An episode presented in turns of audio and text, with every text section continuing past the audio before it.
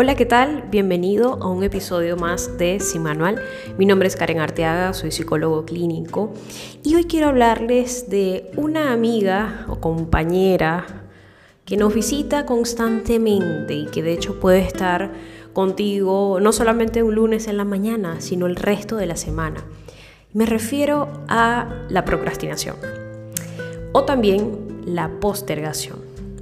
No sé si eres el tipo de persona que por lo general eh, deja todo para último momento. Tiende a acumular y acumular tareas y muchas veces incluso son tareas que nunca termina de realizar. ¿Te identificas con este tipo de situaciones? Ese tipo de situaciones donde dices, Karen, tengo tanto trabajo que no he terminado ninguno. O dejo todo para último momento, soy siempre la, la que llego al final, me lleno de tanta tarea que al final siento que no voy a poder y no me da el tiempo. Quiero invitarte entonces a que puedas quedarte hasta el final de este audio y puedas tal vez hacerte varias preguntas importantes acerca de no solamente el por qué estás procrastinando, sino el cómo empezar a hacer de este enemigo un aliado.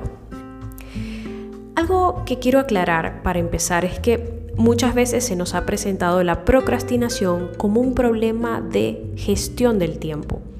Y si bien sí, la forma en la que tú administras tu tiempo va a repercutir en cómo y qué tan efectivo seas haciendo las cosas, quiero darle la vuelta a esto. Y quiero decirte que más que un problema de tiempo, es un problema de energía. ¿Cómo estás administrando tu energía?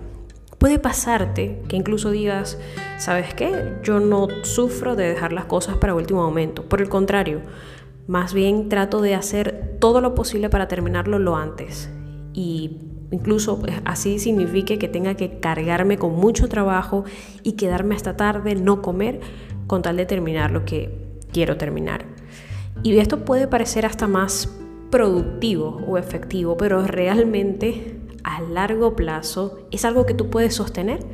Puedes sostener un ritmo de vida donde constantemente te estás saturando y literal te estás explotando con la cantidad de responsabilidades y de tareas, simplemente para avanzar mejor.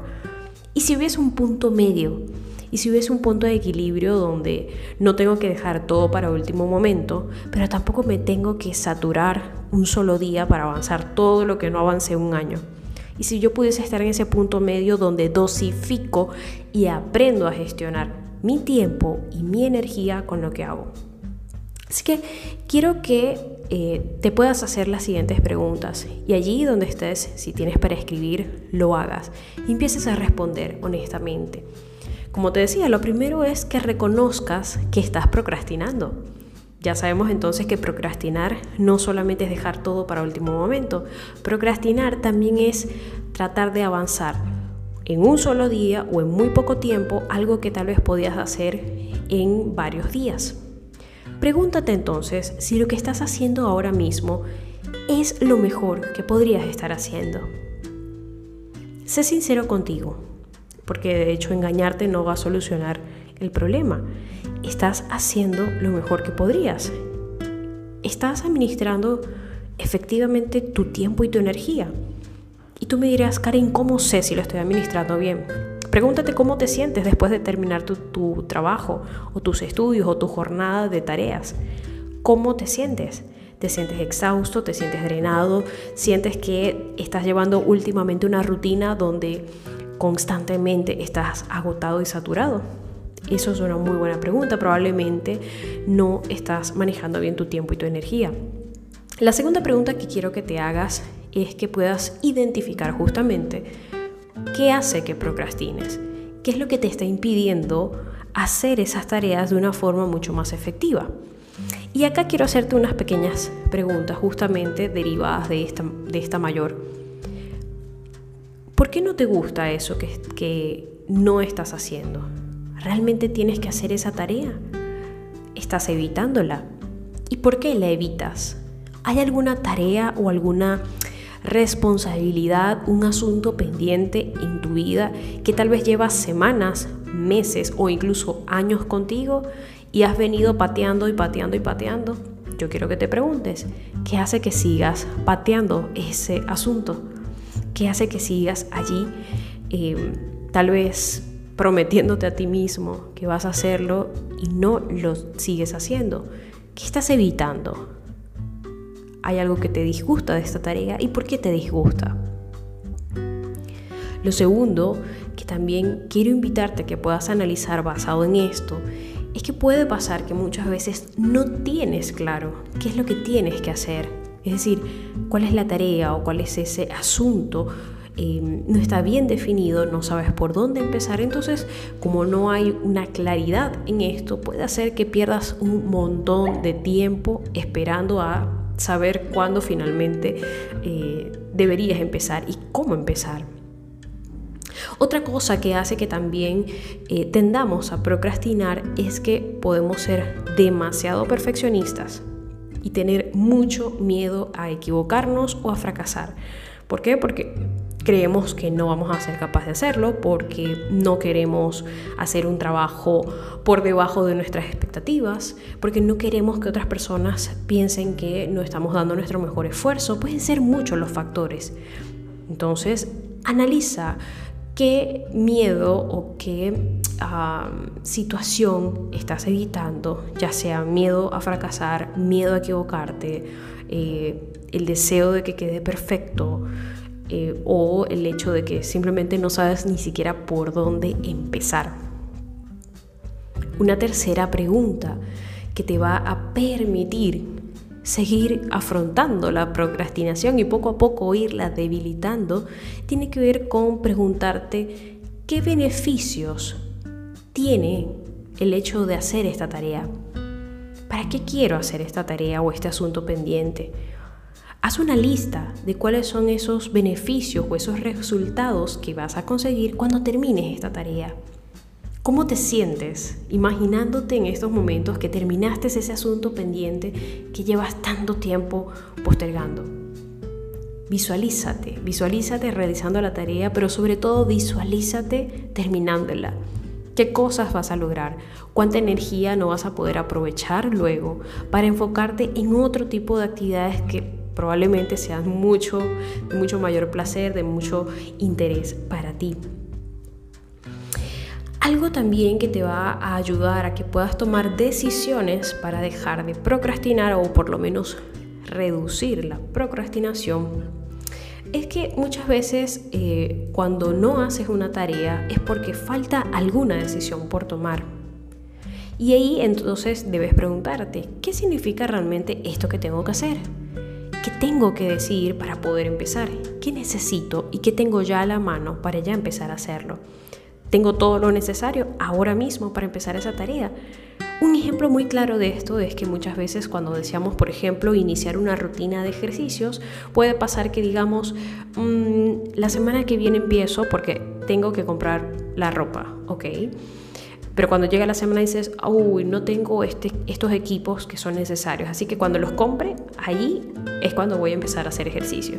O cuando me inscriba, cuando tenga el dinero para ir al gimnasio, ahí empiezo a hacer ejercicios. Y así podemos ir constantemente postergando y postergando esa actividad. Entonces pregúntate, ¿tengo todo lo que necesito para hacerlo? Y si no lo tengo, ¿cuándo voy a empezar a hacerlo? ¿Cuándo entonces puedo, por ejemplo, comprar esa ropa? ¿Cuándo puedo hacer esto? Es importante que tú tengas bien plasmado qué tienes, con qué sí puedes empezar y aquello que de alguna forma te limite, cuándo puedes tenerlo. Visualiza eso, es muy muy importante. A veces ah, esperamos tener todas las cosas a favor o todos los recursos para allí empezar a hacer un cambio o allí empezar a tomar responsabilidad en algún asunto. Cuando la verdad es que no necesitas postergar tanto esa actividad y de hecho puedes estar teniendo recursos necesarios para comenzar hoy mismo. Para terminar, quiero invitarte también a que puedas dar pequeños pasos justamente para reducir el tema de la procrastinación. Así que toma en cuenta estos, estos siguientes tips. Lo primero es que dedica al menos 10 minutos para hacer esta tarea que tal vez te desagrada, que tal vez no es de tu preferencia, pero que de todas formas es importante. Comienza con 10 minutos.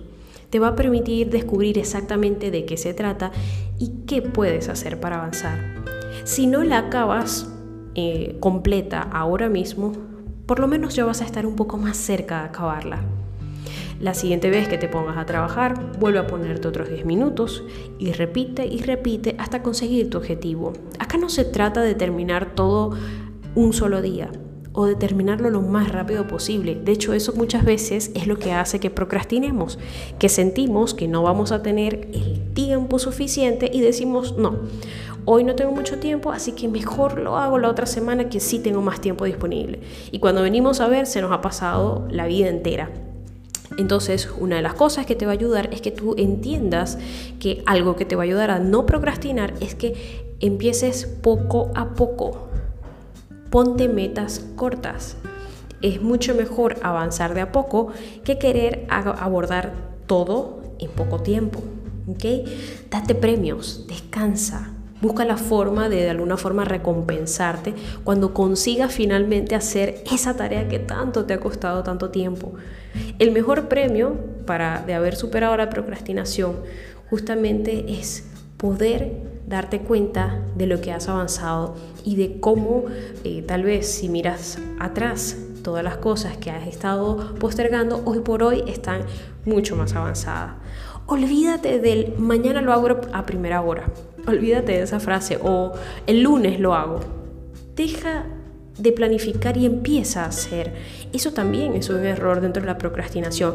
Creemos que necesitamos tener una planificación exhaustiva de todo lo que haremos. Y a veces pasa que eh, planificamos tanto y tenemos una agenda sumamente llena de todas las tareas por hacer y al final no hacemos nada. Así que yo te diría, deja de planificar tanto y empieza a hacer. Espero que esto te haya permitido conocer un poco más de la procrastinación. Sabemos que evidentemente hay muchas cosas que podemos seguir trabajando, pero espero que con estas cosas que te he compartido pueda permitirte seguir explorando, seguir conociendo qué te hace procrastinar y sobre todo qué cosas vas a empezar a hacer el día de hoy. Así que si te ha gustado este podcast, te invito a que lo puedas compartir con tus amistades, con tus familiares o con alguna persona que pueda hacerle de mucha ayuda. También déjame tus comentarios, puedes seguirme en mis redes sociales como arroba rosemicaren en Instagram y voy a agradecerte un montón que me puedas compartir tu experiencia luego de escuchar este podcast. Espero que tengas un hermoso día donde estés y nos vemos en un siguiente episodio. Chao.